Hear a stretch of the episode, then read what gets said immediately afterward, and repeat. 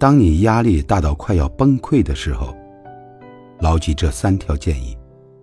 第一步，要尝试着安静下来。在成年人的世界里，有太多的心酸和苦楚。如果不能左右自己的情绪，就不能更好的掌控人生。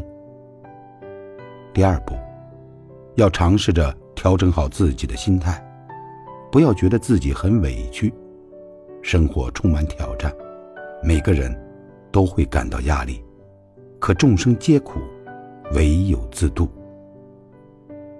第三步，心可以碎，手不能停，该干什么干什么。生活不会一帆风顺，但希望我们活在当下。